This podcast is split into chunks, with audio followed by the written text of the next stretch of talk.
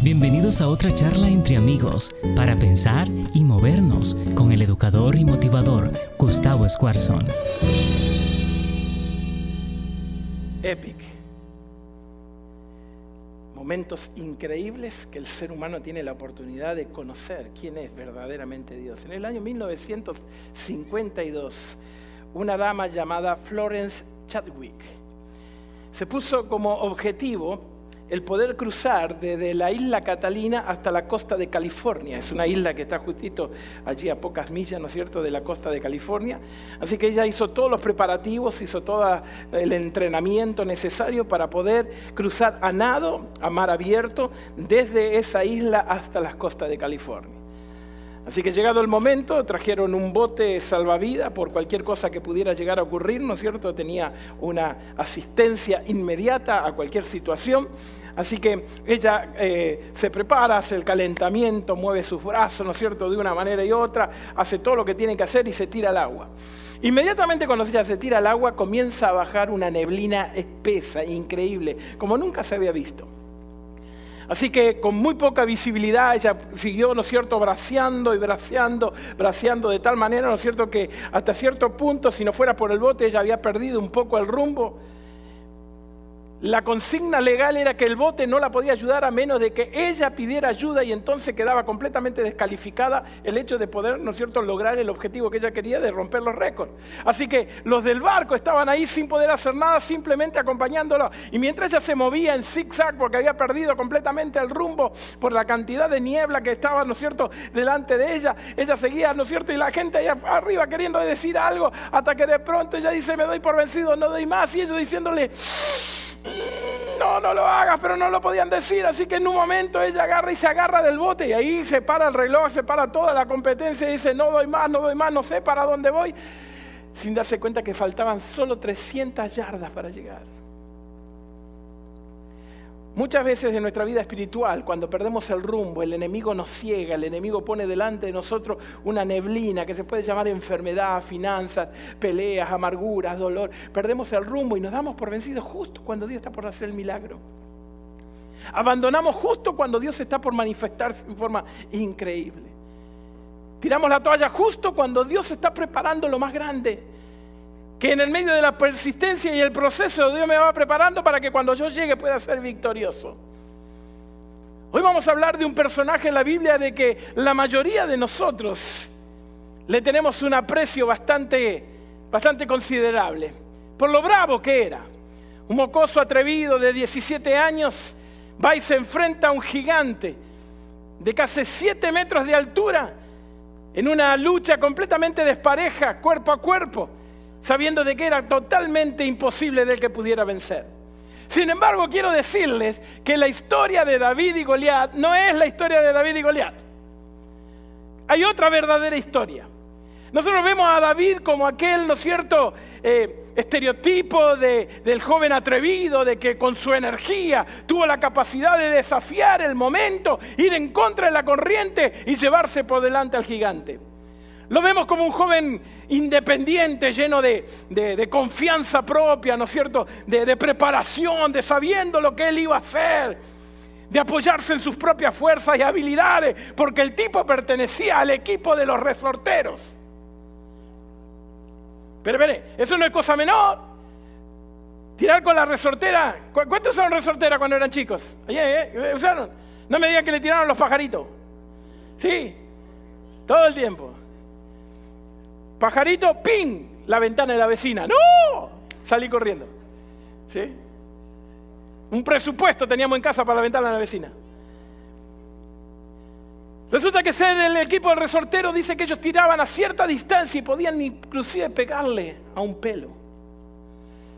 Y la historia de David parece que gira alrededor de lo que es un joven atrevido con una preparación increíble. Hasta le voy a dar el crédito, mi querida familia, aquel que nos está mirando, te voy a dar el crédito de que hasta podríamos hablar de que estaba lleno de fe. Pero en realidad la historia de David no se trata ni de David ni de gigante, sino que se trata de aquel que provee la fuerza cuando me enfrento a los gigantes.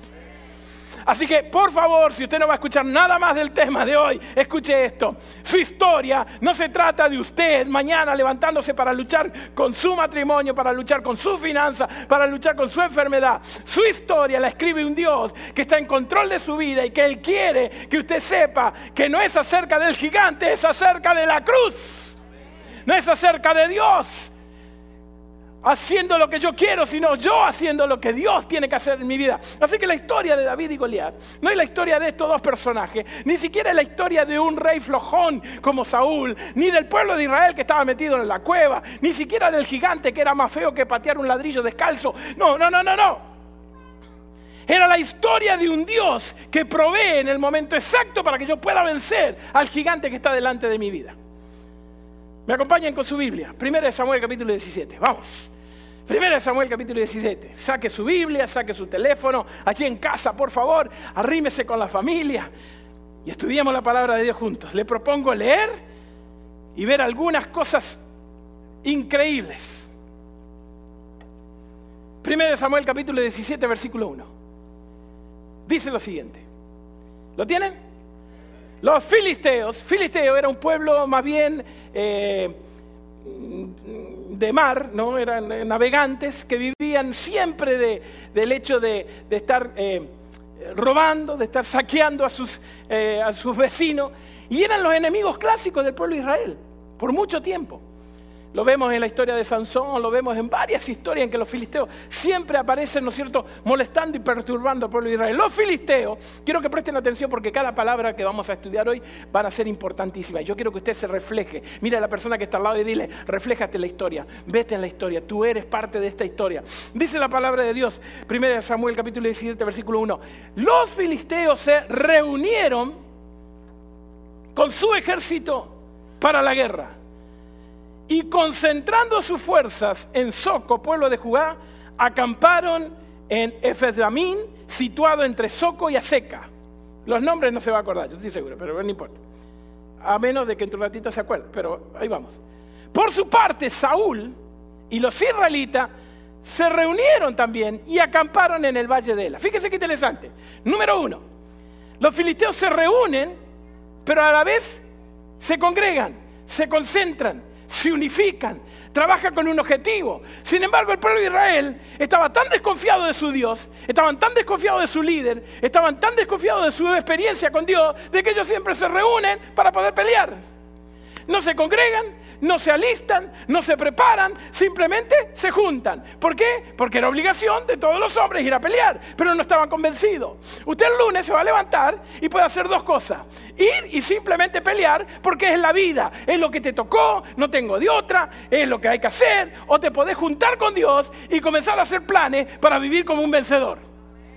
Los filisteos se juntaron, se congregaron e hicieron planes. ¿Cómo puede ser que esta gente pagana tenga mucho más en cuenta cómo se tiene que pelear que los mismos hijos de Dios? El problema era que los hijos de Dios estaban metidos en una cueva. Y cuando el enemigo te llena de miedo, vos perdés la perspectiva de hacia dónde vas y comenzás a nadar en círculo. Pero eso no es nada. Fíjate qué interesante. Versículo 2. Por su parte, Saúl y los israelitas se reunieron, se reunieron también en el campo de Ela. ¿Dónde estaban los filisteos? En Soco. ¿Dónde quedaba Soco? En Judá. ¿Dónde quedaba Judá? En los mochis. ¿Dónde quedaba Judá? ¿Dónde quedaba Judá? Eh, ¿Qué hace el enemigo en terreno del pueblo de Dios. Número uno, si quieres anotar, comenzás a ser vencido por tus gigantes cuando empezás a ceder territorio donde Dios debería estar reinando. El pueblo filisteo estaba acampando en Soco, que era tierra de Judá. El valle de Ela es un valle amplio, larguísimo. Acá hay una pequeña montícula, una, una pequeña un hill, una montañita. Del otro lado hay otra montañita. Pero ya están de este lado. Los enemigos ya habían invadido el territorio israelita. No habían podido contenerlo afuera. En el valle, en el medio. Con razón ahora hace sentido de que este gigante se levantaba todos los días y desde el otro lado de la montaña le decía, que alguien venga a pelear conmigo. Que alguien venga. Ahora, miren, miren qué interesante, miren qué interesante. acampar. ¿Sabes lo que significa acampar? El diccionario dice detenerse en un lugar al aire libre para vivir en forma temporal. Vos no acampás cuando vas a pelear. Vos vas a pelear. Vos no te detenés en el lugar donde el enemigo te puede atacar. Vos no te detenés en la amargura. Ay, ¿cuántos de nosotros estamos acampados en nuestro dolor que hace 10 años alguien nos hizo? ¿Cuántos de nosotros hemos plantado una carpa y estamos temporalmente viviendo ahí porque alguien nos lastimó? Porque papá se fue de casa, porque el amor, ¿no es cierto?, que yo tenía y que era el amor, me, me traicionó. ¿Cuántos de nosotros estamos acampando en el lugar donde más dolor nos trae en la vida? No acampes. No ponga la carpa donde Dios lo destinó para ser simplemente transitorio. Fíjese qué interesante, toda circunstancia difícil tiene dos o tres características. Número uno, no dura para siempre. Número dos, siempre tiene un propósito. Número tres, te ayudará a crecer. No acampes. Ellos escogieron ese lugar, que era un lugar donde ellos se levantaban y veían al enemigo. Imagínate, vos te vas a pelear y toda la mañana cuando vos te levantabas del otro lado estaban los filisteos. Se levantaba así el humito porque estaban todos... ¿Vieron las películas de esa época? Todo feo, los dientes podridos, todo así barbudos. Feísimos eran. Vos te imaginás toda la mañana, vos te levantás y... para colmo de mal, en contra que todos eran feos, aparece este que era enorme, más feo todavía. Era más feo todavía. Y aparece y empiezan los gritos. Escúchame, no acampes donde vos podés escuchar la voz del enemigo gritándote para que puedas destrozar tu identidad en Cristo Jesús. No escuches. El enemigo, escúchame bien, el enemigo es un bocón, es un mentiroso, habla fuerte, es intimidante, pero eso es lo que es, es un mentiroso y está vencido, no tiene nada que hacer con nuestro Dios. Y dice lo siguiente, se congregaron en un lugar que se llamaba Soco, que era Judá. Escuchen lo siguiente, Judá significa en el vocablo hebreo original alabanza. Soco significa en el lugar, en el original hebreo, zarza que protege, vallado. O sea que el enemigo se le puso en un lugar estratégico. ¿Saben cuál era? En el medio de la alabanza donde se protegen los hijos de Dios para poder luchar contra el enemigo. ¿Saben lo que está diciendo acá la historia? La historia está diciendo que hay muchos cristianos que están permitiendo que el enemigo derrote su alabanza, no los deje adorar, dañe su corazón con amargura, con dolor, con, algún tipo de sentimiento, de manera que cuando tú quieras reclamar el brazo protector de Dios, no lo puedas hacer porque tu adoración está ahogada, está restringida por lo que pasó en la semana. Yo se lo he dicho muchas veces, ah, a mí me encanta venir temprano a la iglesia para empezar a ver a la gente cómo entra. Ahora está un poquito más difícil porque los chupalimones están tapados con mascarillas. Más difícil identificarlo. Pero los ojitos nos mienten. ¿Qué dice la palabra de Dios? Que los ojos son la lámpara. De... Así que, y usted lo ve entrar por allá, así. Ah. Hermano, no. Han dejado que los filisteos acampen en su alabanza. Han derrotado el cercado de la alabanza que los protege. Dice la palabra de Dios de que Dios habita en la alabanza de su pueblo y que cuando el enemigo lo ataca con una tentación, si usted eleva una alabanza a Dios, Él saldrá a su rescate y lo vencerá. En otras palabras, Moisés tuvo esa experiencia cuando estuvo en la zarza ardiente que lo protegía, mostrándole la liberación y la misericordia que él quería hacer con su pueblo. Con su misericordia Él nos cerca y con su escudo, ¿no es cierto?, alrededor de nosotros nos protege a través de su alabanza. Pero el enemigo tomó el lugar clave para que el pueblo de Dios viviera completamente derrotado. La alabanza liberta, la alabanza te hace libre, te, te, agranda el corazón y te pone alrededor tuyo, ¿no es cierto?, la protección de vivir conectado con Dios. Sin embargo, del otro lado, el pueblo de Israel estaba en Ela. Ela. Ela en el original significa una planta, un árbol, una encina que da una bellota que es amarga, que para lo único que sirve para darle comer a los cerdos. Y fíjese qué diferencia. Viene el enemigo y estratégicamente se te mete en tu corazón, en el medio de tu alabanza, en el medio de tu agradecimiento, en el medio de reconocer de que Dios está actuando en tu vida, en el medio de que en vez de ver la mano del hombre, ver la mano de Dios, en el medio del cercado, de saber que si sos hijo de Dios vas a ser protegido, protegido de las luchas. No significa que no vas a luchar, significa que vas a vencer. Ahí se pone el enemigo. ¿Sabes qué? Para que cada mañana te levantes y digas, no, no puedo. Otra vez el gigante de mi esposa me está esperando ahí afuera para sacudirme. Se ríe, hermano, que me doy cuenta. Al gigante de la finanza, y lo tengo golpeando y llamando por teléfono. El gigante de la salud. Y entonces cuando el enemigo Pone en ti palabras de amargura, de resentimiento, de cansancio, de darte por vencido, de estar acampando en el valle de Ela, donde solamente tenés fruto para darle de comer a los cerdos. Entonces sos vulnerable para que cualquiera que te hable al, corazón pueda convencerte. Se pusieron en el valle de Ela. Es interesante, saben que algunos historiadores dicen de que la bellota era tan amarga que mucha gente la relacionaba con los demonios de tan amarga que era. El gran problema y la dificultad que el pueblo de Dios tenía en este momento es que estaban acampando en el valle de la amargura, donde los cerdos se deleitaban y buscaban alimento. Discúlpeme hermano, pero le tengo que decir esto. Míreme a los ojos, aunque sea feo. Usted ha sido creado para mucho más, no para vivir en el valle de Ela. Usted ha sido puesto en este mundo para ser corona de la creación. No hay nadie que tenga la emoción, el corazón, los sentimientos que usted tiene. Nadie fue dotado de espiritualidad en este mundo creado, por, usted. No deje que el enemigo se le pare en el medio de la alabanza y destroce el cerco de protección de la misericordia de Dios. Comience a vivir bajo la gracia de Dios y comience a levantar el estandarte de saber de que está protegido por un Dios que nunca pierde una batalla. Somos vencidos cuando empezamos a ceder un poco de territorio. Somos vencidos cuando perdemos la visión.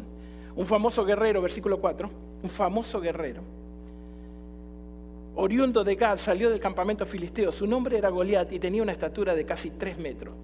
Llevaba en la cabeza un casco de bronce. El casco dice que era más o menos del peso de un bebé de seis meses.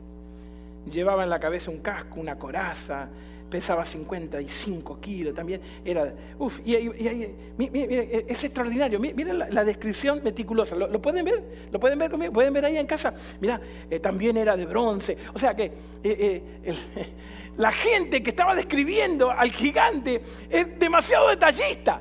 Pero hay algo que llama la atención a todos los historiadores, a la gente que estudia y que le gusta la lingüística y meterse en esto del hebreo y todas estas cosas, que el nombre Goliat no es un nombre filisteo, el nombre Goliat es un nombre hebreo.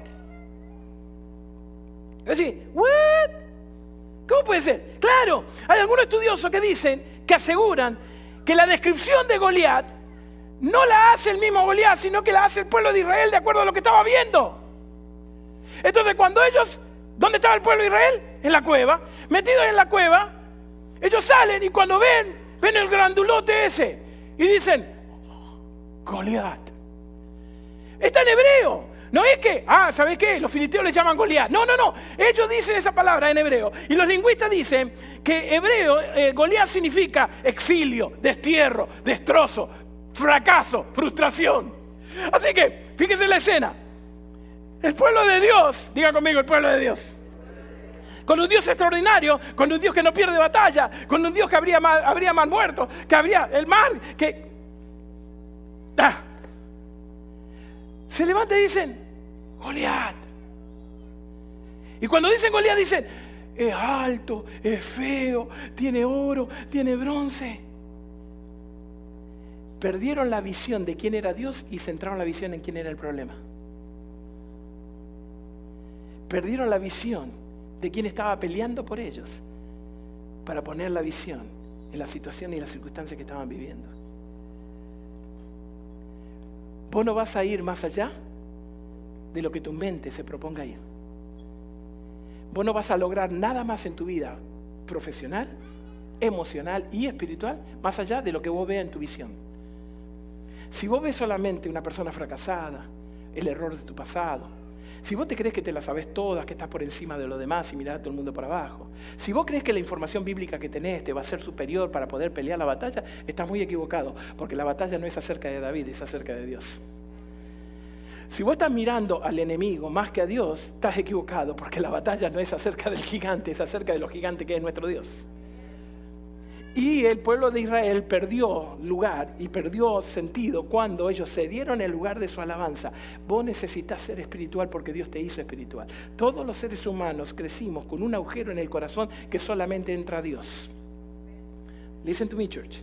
Solamente entra Dios. Yo no conozco tu background religioso, yo no sé cuál es tu experiencia con Dios, yo no sé qué daño te hizo o qué, cuánto te hizo positivo la pandemia. En estos últimos ocho meses yo no sé cuál es tu historia con Dios. Pero quiero decirte que por diseño inteligente, la Biblia me enseña a mí de que cada uno de nosotros, no importa cómo te llames, no importa de qué nacionalidad venga, todos tenemos un agujero en el corazón donde solamente entra Dios.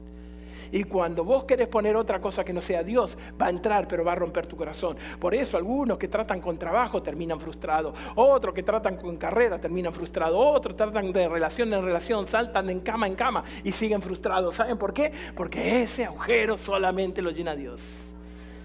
Solamente lo llena Dios. Y sos un ser espiritual y Dios te hizo espiritual y de alguna manera, cuando vos sientas ese vacío en tu corazón, lo vas a tratar de llenar de alguna manera. Algunos somos medios cabezones y buscamos un estímulo equivocado. Otros que somos un poquitito más inteligentes, nos creemos inteligentes, buscamos algún estímulo socialmente aceptado. Los dos te van a dejar vacío. Solamente cuando entienda que la batalla se trata de lo grande que es Dios, vas a triunfar.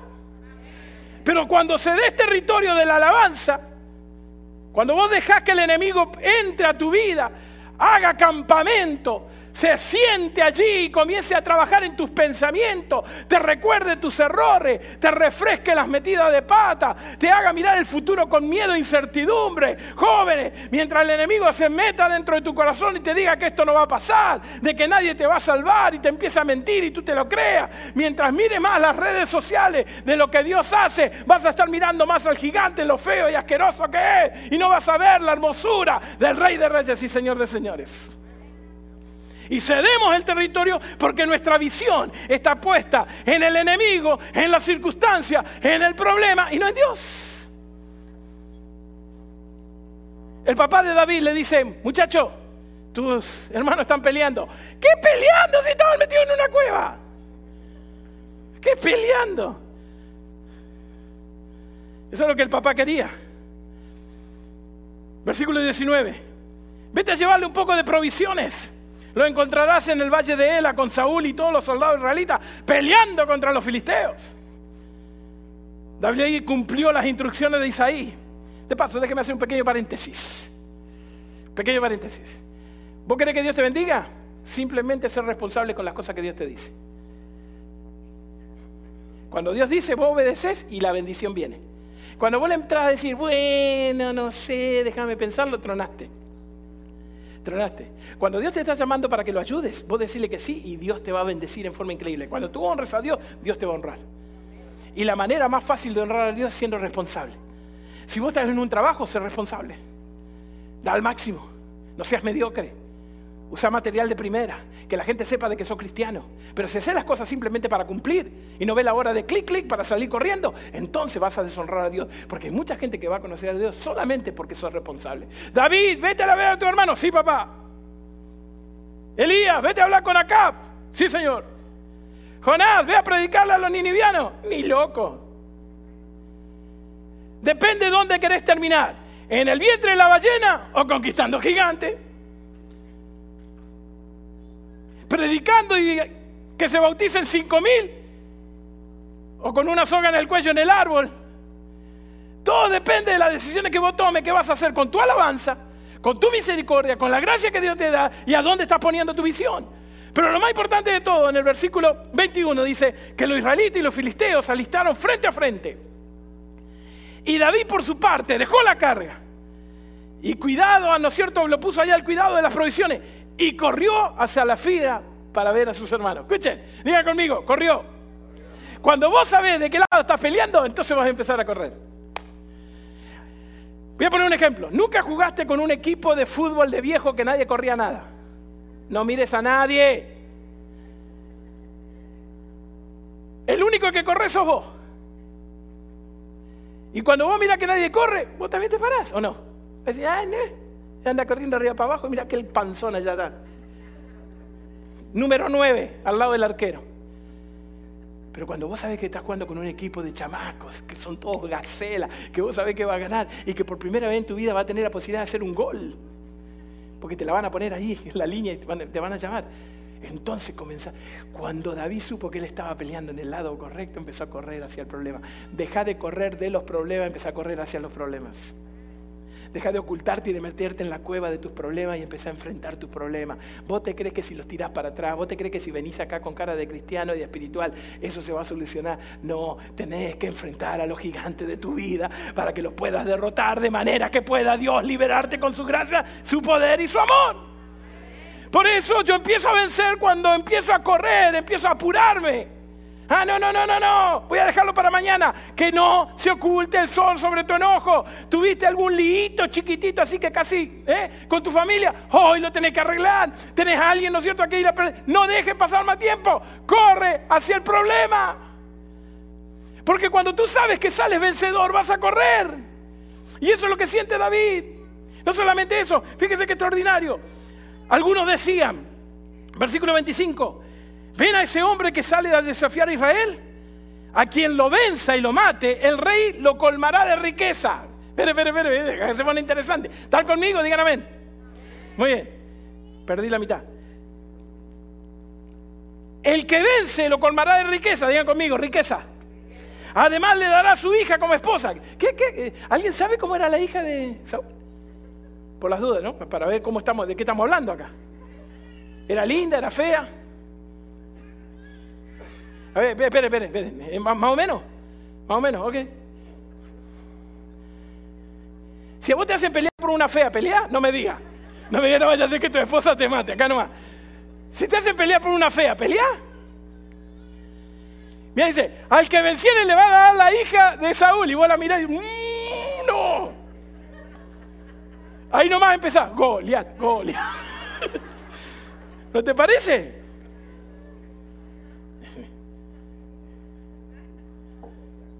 Y su familia quedará exenta de impuestos. Ah, bueno, que venga la fea.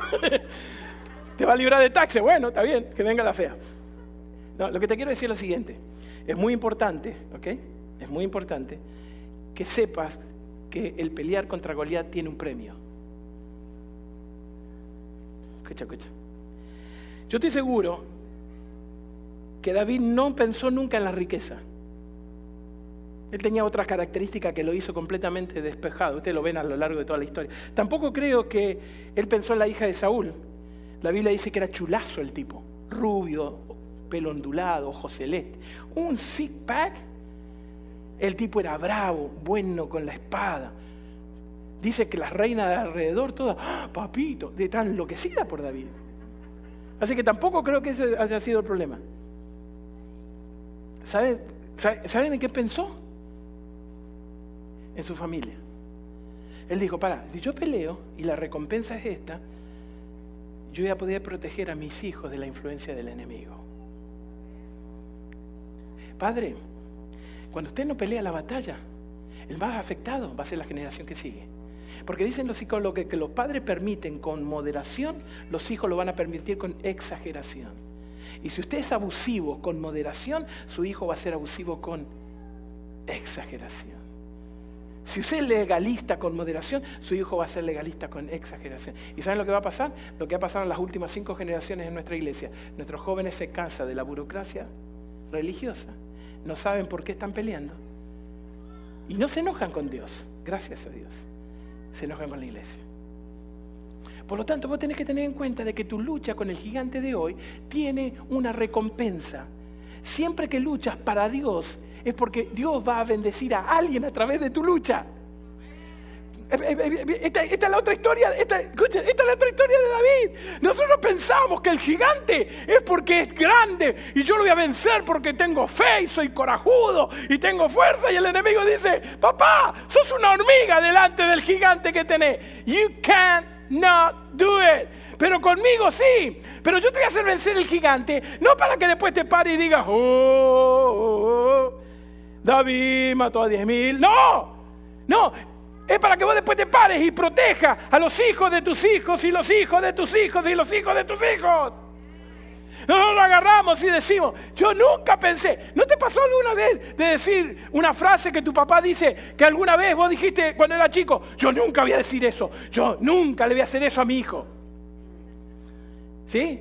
Frases como, te va a doler más a vos que a mí. El otro día,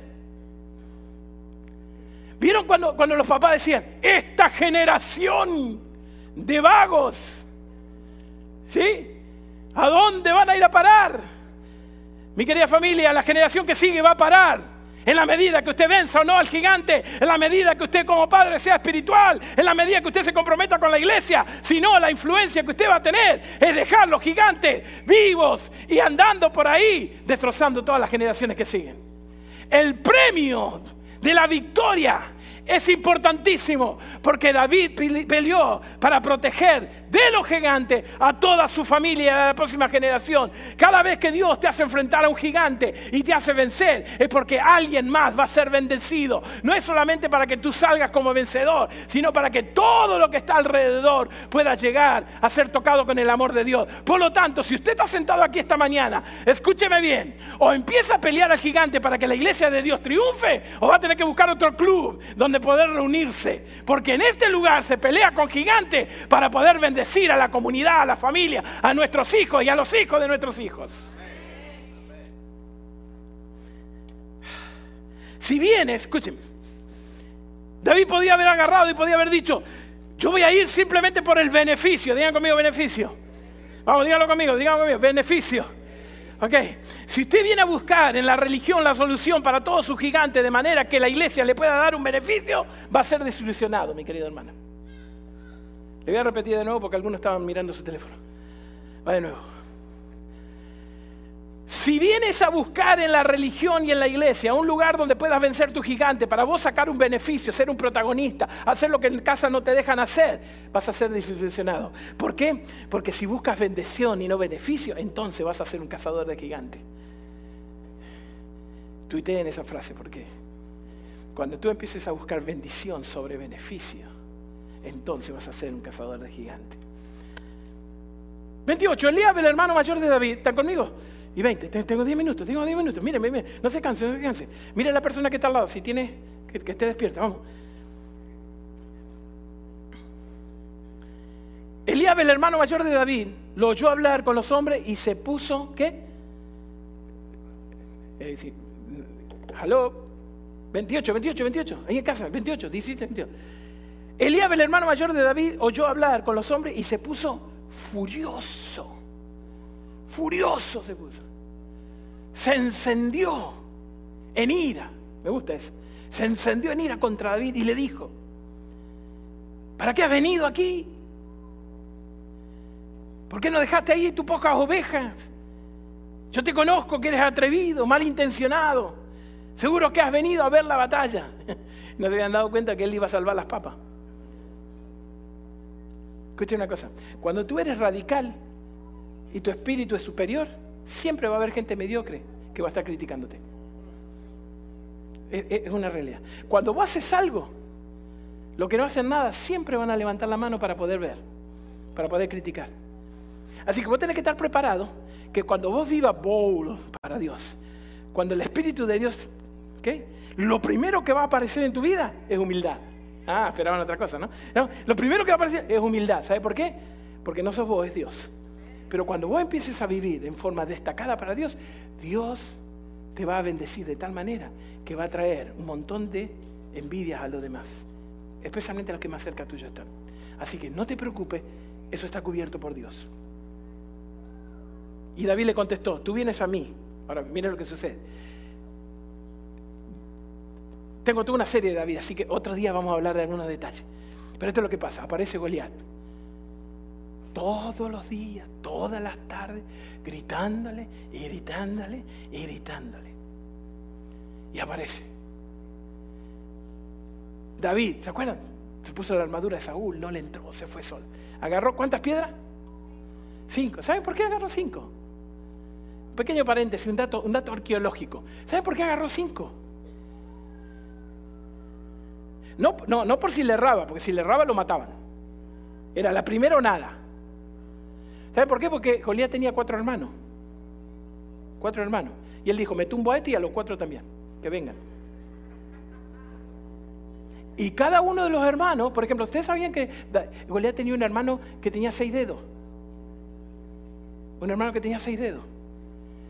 Y que el nombre del hermano de los seis dedos habla de la avaricia, del construir mi reino, de no ser generoso con mi diezmo y ofrenda, en siempre estar, ¿no es cierto?, que a mí me falta, pero nunca para dar. Gigante que hay que conquistar. ¿Saben que Goliat era un bocón? Que habla acerca de cómo controlar los pensamientos negativos que el enemigo pone en mi vida. Y ahí se enfrenta. Goliat y David. Versículo 45. Y David le contestó, tú vienes a mí, escuchen esto, tú vienes a mí con espada, lanza y jabalina, pero yo vengo a ti en el nombre del Señor. Escuchen esto, escuchen esto, miren, miren qué interesante.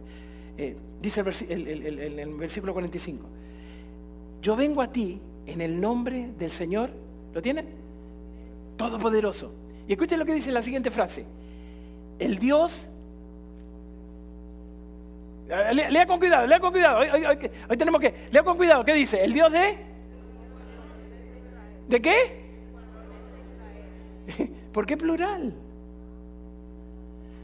Mira lo que dice. Entonces David le dijo al filisteo, tú vienes a mí con la espada, lanza, escudo, mas yo vengo a ti en el nombre de Jehová de los ejércitos, el Dios de los escuadrones, el mío dice de los ejércitos, mi versión, de los ejércitos, de los escuadrones de Israel, al que tú has provocado.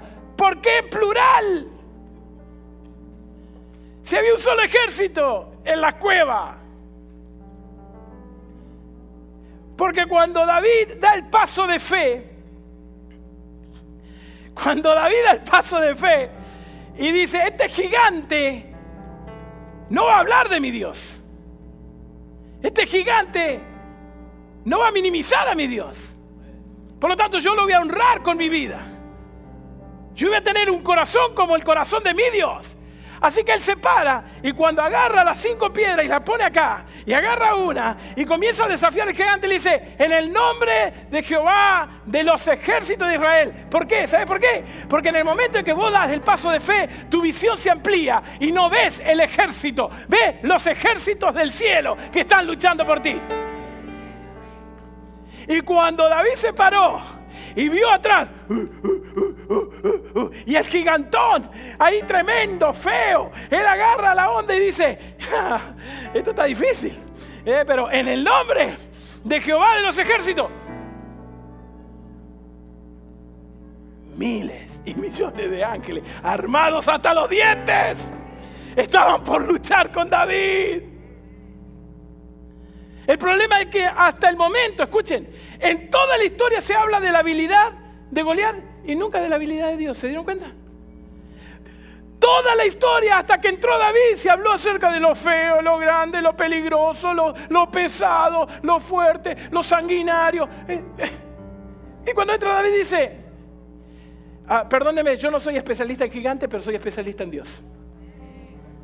Yo no sé cómo se mata gigante, pero sí sé cómo Dios trabaja a través de nosotros.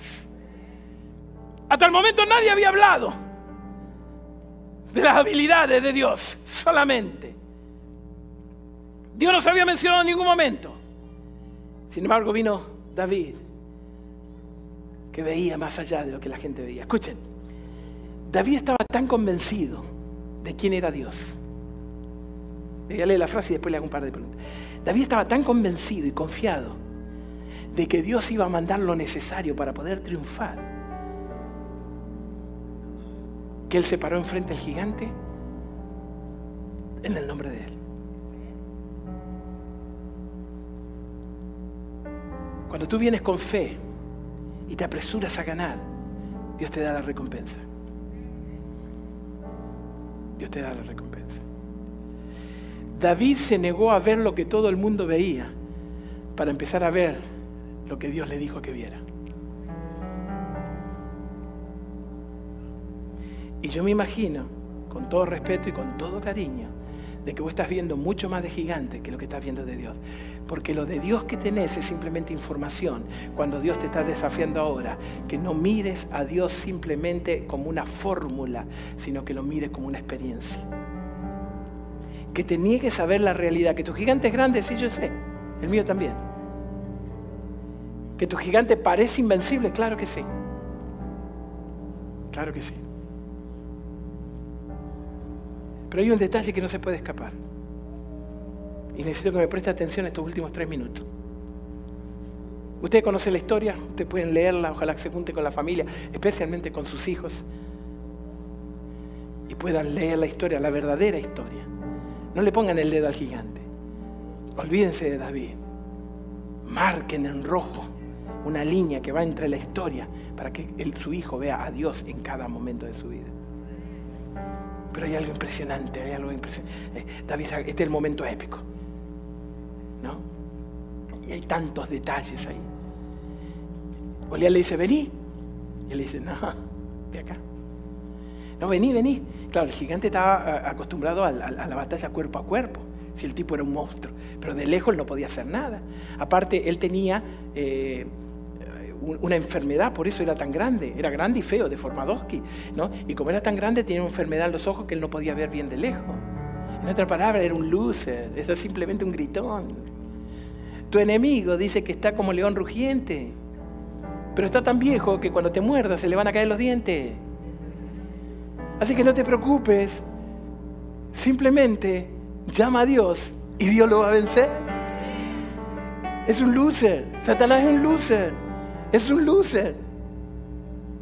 Así que que grite todo lo que quiera, nosotros vamos a ir en el nombre de Jehová de los ejércitos.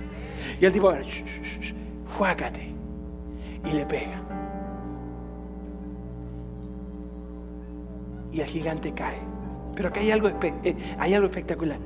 Dice que David corre, agarra la espada, juágate, le corta la cabeza. Escucha.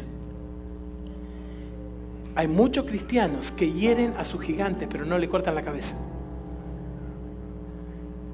Hay muchos cristianos que hieren a su gigante pero no le cortan la cabeza. Vienen a la iglesia y calman su dolor, esconden su orgullo, ponen debajo, ¿no es cierto?, de alguna cosa la amargura que tienen, pero nunca le ha cortado la cabeza al gigante. Si vos querés ser verdaderamente un conquistador de gigante va a tener que erradicarlo de tu vida. Tenés que cortar. Mira, escucha, escucha, escucha. Disculpame que me meta en tu vida, pero eh, tenés que cortarle la cabeza a esa relación que te está matando. Tenés que cortarle la cabeza a ese trabajo que te está separando de Dios. Tenés que cortarle la cabeza a ese orgullo que te está separando de encontrar la verdadera gracia. Tenés que cortarle la cabeza al pecado que alguna vez nunca confesaste. Tenés que agarrar y bajar, ¿no es cierto? Y cortarle la cabeza al protagonismo que necesitas y esconderte detrás de la cruz. Tenés que agarrar y dejar que Dios pelee la batalla por ti. La, la pregunta es, ¿qué vas a hacer con tu gigante en esta mañana? Hay una canción preciosa que la vamos a cantar toda por capricho mío, nada más porque a mí me encanta. Y me parece que, les puede ayudar mucho a, que podamos cerrar esta mañana. David, por favor, cierra la puerta. Porque en este momento el Espíritu de Dios va a comenzar a caer. Para algunos de ustedes, ¿eh? algunos no va a pasar de largo.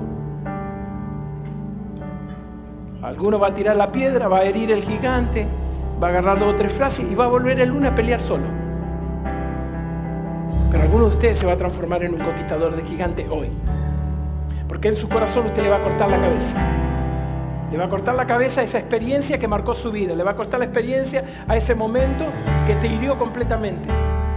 Porque yo quiero que vos entiendas de que la verdadera historia de David es acerca de Dios actuando sobrenatural, sobrenatural, porque no tiene nada que ver, que ver cuán buen lanzador de piedra sea.